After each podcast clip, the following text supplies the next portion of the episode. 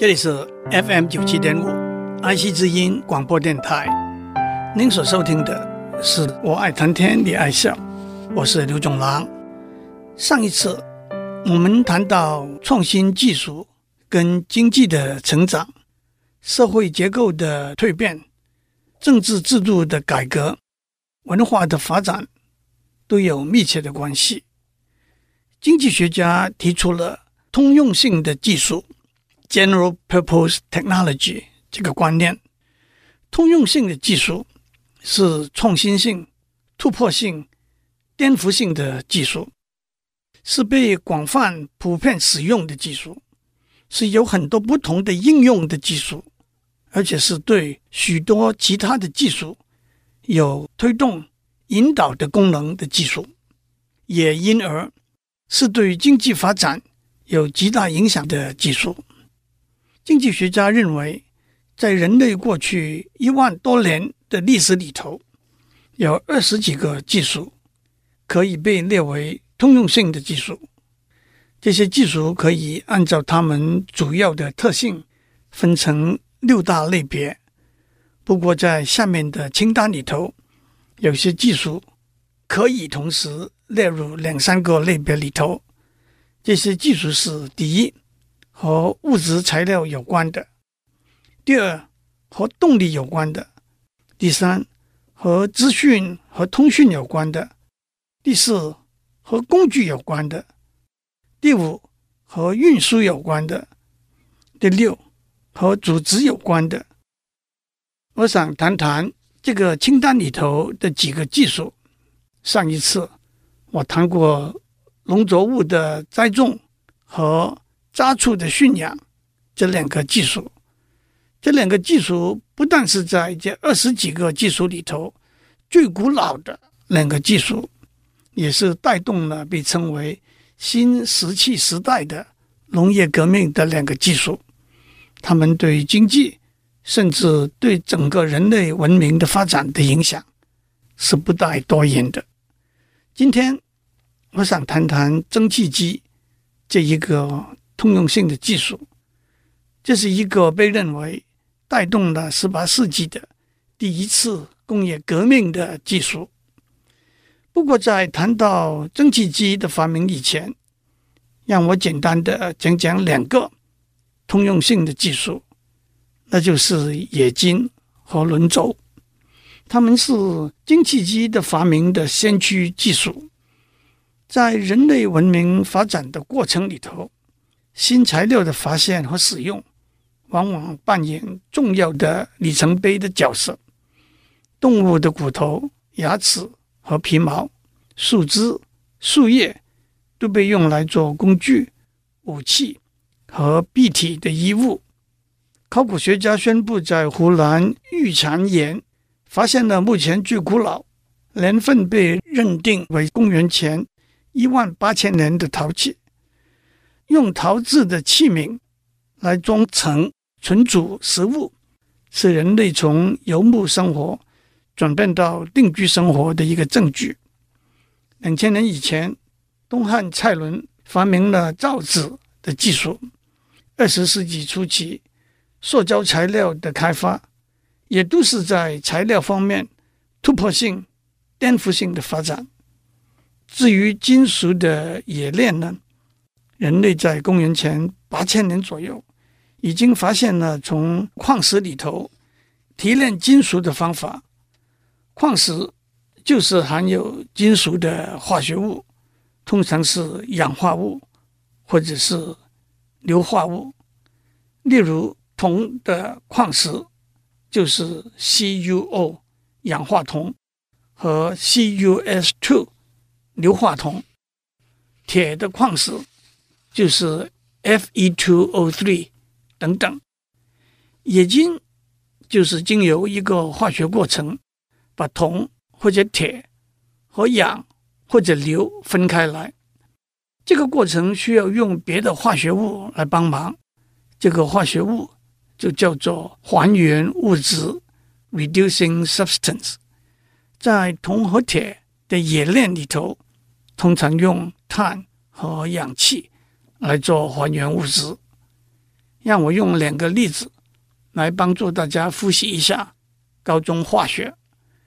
假如我们的矿石是氧化铁 Fe2O3，那么在两个 Fe2O3 加上三个 C，变成四个 Fe 加上三个 CO2，这个化学方程式里头，就是说两个氧化铁分子加上三个碳原子，在高温底下变成四个铁原子和三个二氧化碳分子，在这里方程式左边的碳扮演还原物质的角色，方程式右边就是纯铁 Fe 和排出来的废气二氧化碳 CO2 了。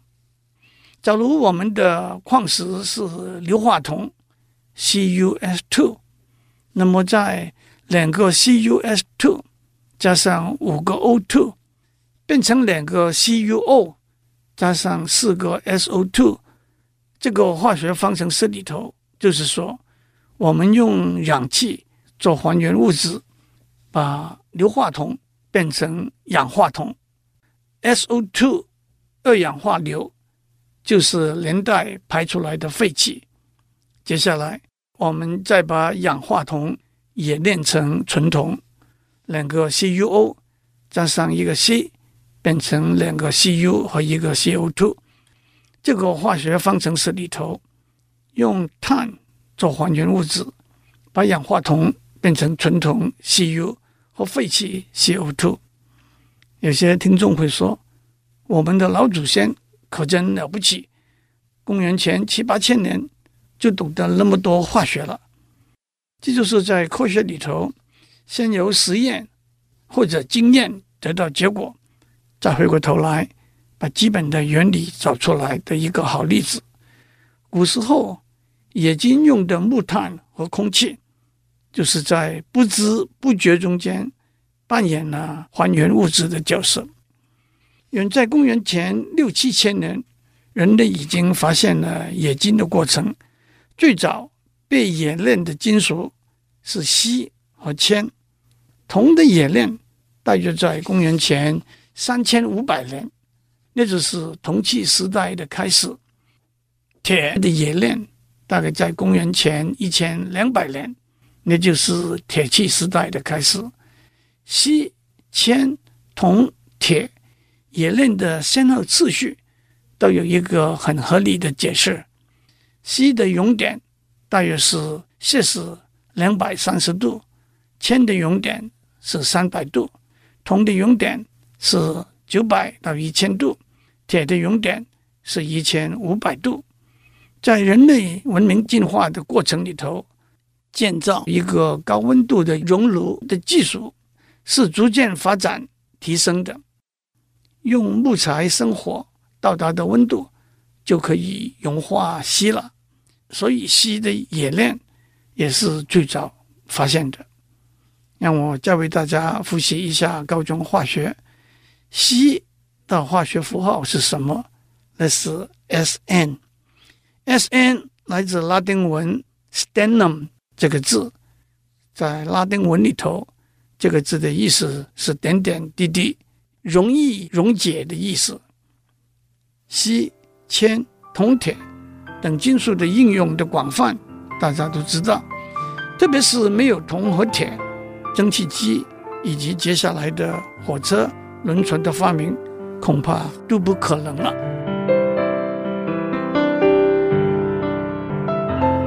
让我讲另外一个通用性的技术，那就是轮轴。轮子可以说是人类文明历史里头最早也是最重要的一个发明。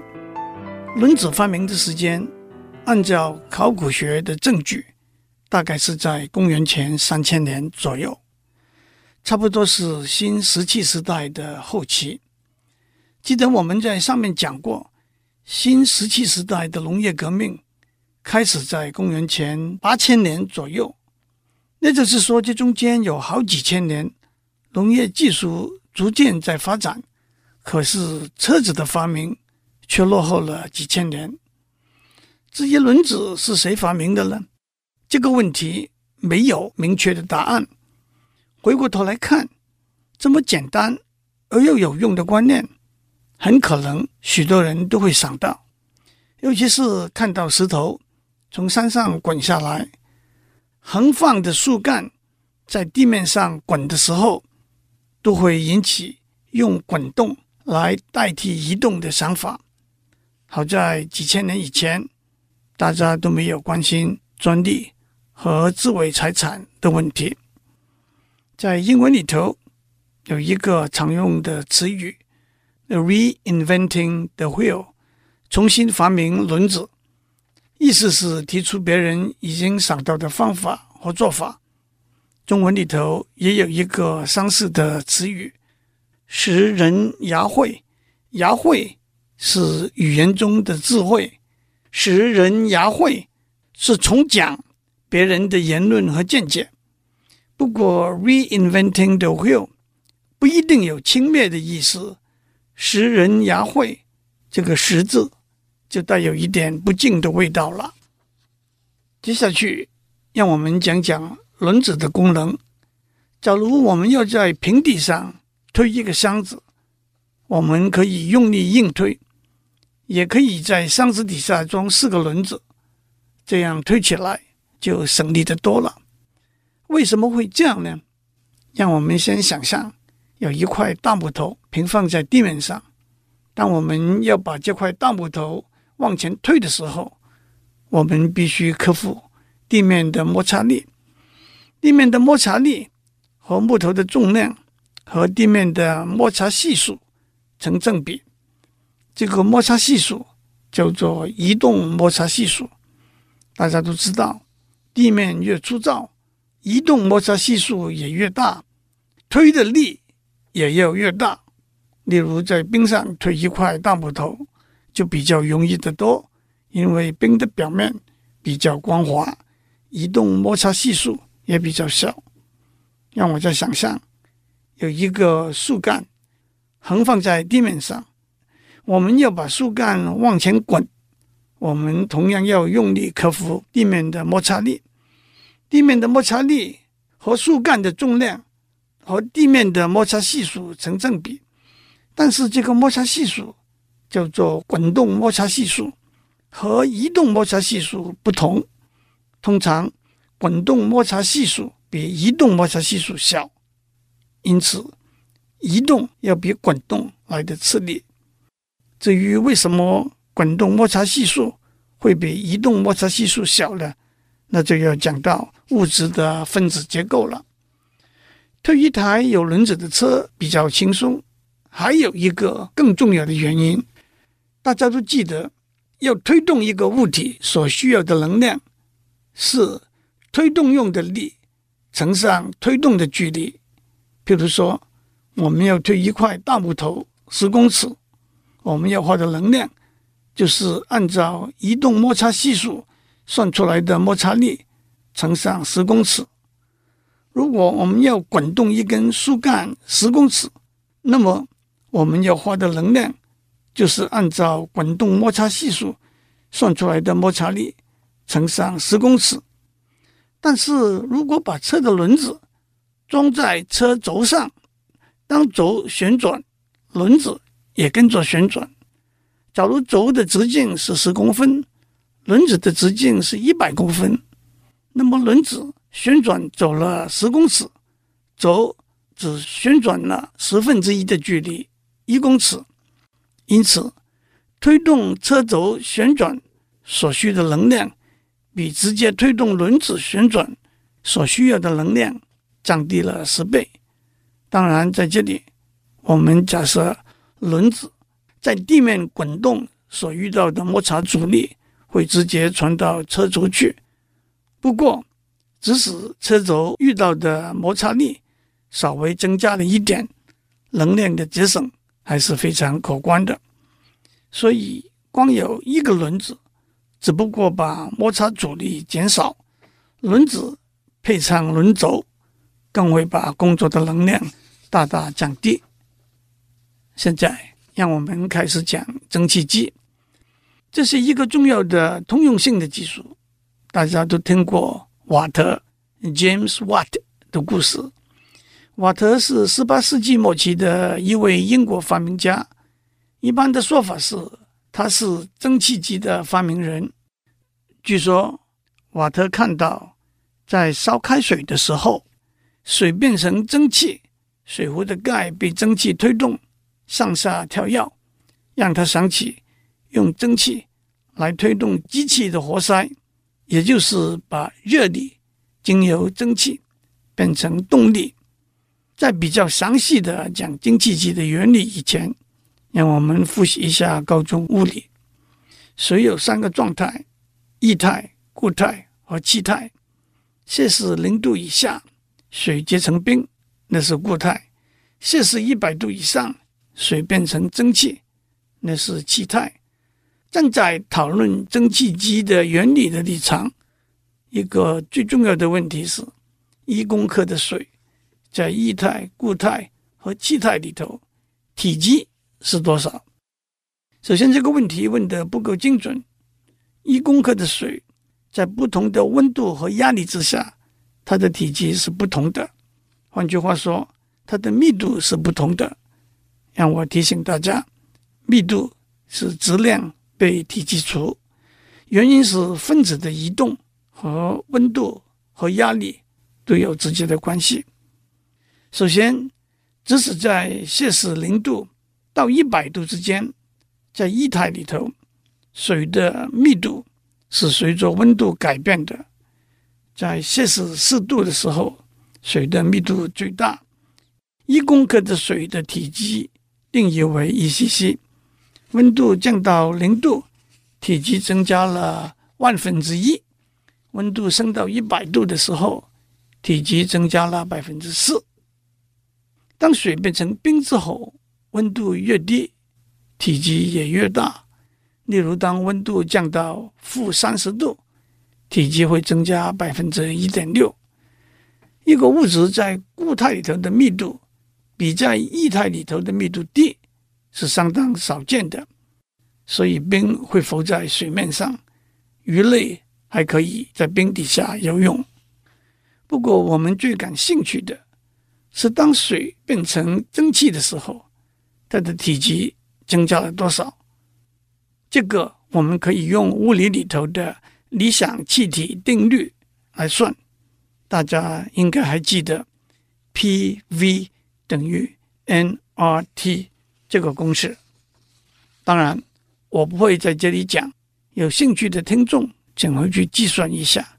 在压力等于一个大气压，温度是摄氏一百度的时候，一公克的水。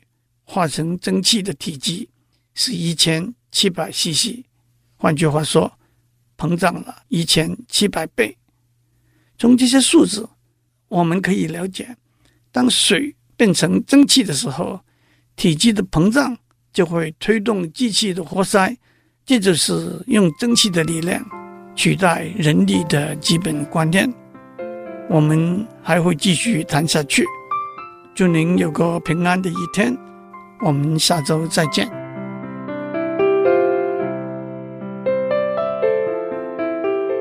以上内容由台达电子文教基金会赞助播出。